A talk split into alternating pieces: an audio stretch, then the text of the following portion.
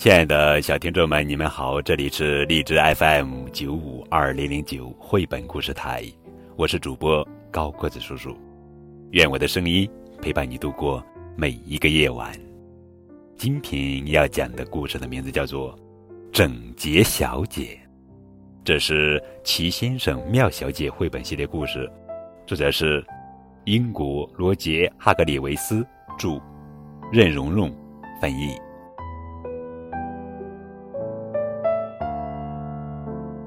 整洁小姐是个非常整洁的人，她有可能是世界上最整洁的人。她住在双别针小屋，之所以称为双别针小屋，是因为她把小屋打扫得干干净净，小屋像两个别针一样闪闪发亮。她不能容忍乱糟糟，每天她都花一整天时间擦拭。弹灰、清洗，并把所有的东西都放在固定的位置。一天早晨，整洁小姐在双别针小屋的卧室中醒过来，她向窗外望去，夜里下雨了，花园小路中间有一个小水坑。啊！她吃惊地吸了口气，拿起抹布就冲了出去。她抹去小水坑里的每一滴水，然后冲进屋子。冲洗抹布，熨烫并叠起它，最后整齐地放进抽屉。双别针小屋的所有东西都有自己固定的位置。现在，我们来讲讲整洁小姐度假时发生的故事。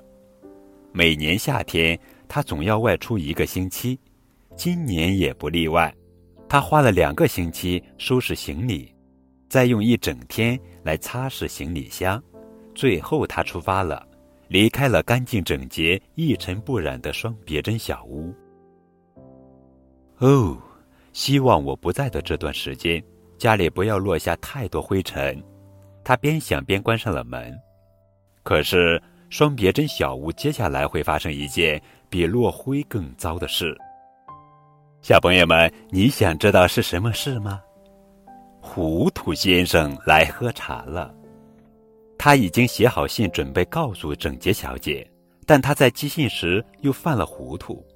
事情是这样的：糊涂先生去寄信时，一手拿着信，一手拿着半个三明治。你能猜到结果是什么吗？没错，他把三明治寄出去了，半个奶酪三明治被他寄了出去。能再一次见到整洁小姐真是太好了。他咯咯笑着走回家。他想，这块三明治有点难嚼。在整洁小姐离开后的第二天，糊涂先生来了。他穿过双别针小屋的花园小路，敲了敲门，没有回应。他喊道：“再见。”他应该说“你好”才对。看来糊涂先生的名字可不是白叫的。没人在家吗？他大喊起来。他推开了门。哦，天哪！他边想边看了看四周，家里没人，没关系，我先沏一杯茶，等着整洁小姐回来。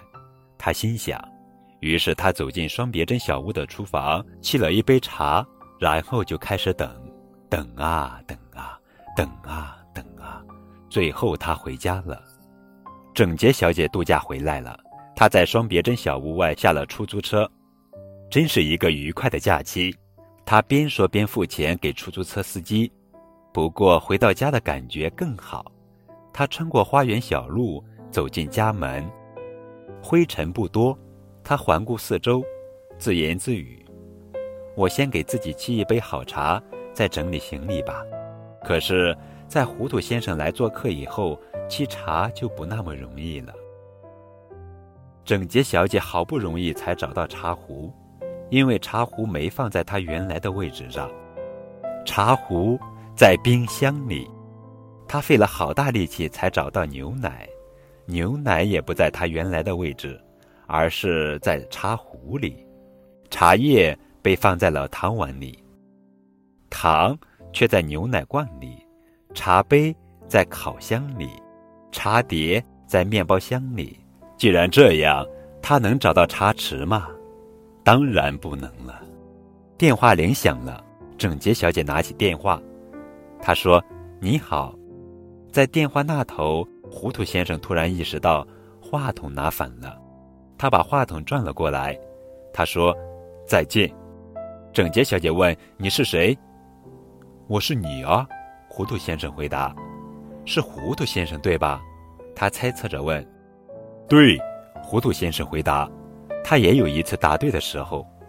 我外出度假时，你来过是吗？整洁小姐又猜测着问。对，糊涂先生回答，竟然答对了两次。现在你回来了，我能去看看你吗？糊涂先生问。好吧，整洁小姐叹了口气，再见。你好，糊涂先生说完，放下了电话。整洁小姐沉重的叹了口气，坐到了电话旁边的扶手椅上。哎呦，她看了看坐垫下面，所有的茶匙。都在坐垫下面，还有餐刀和叉子。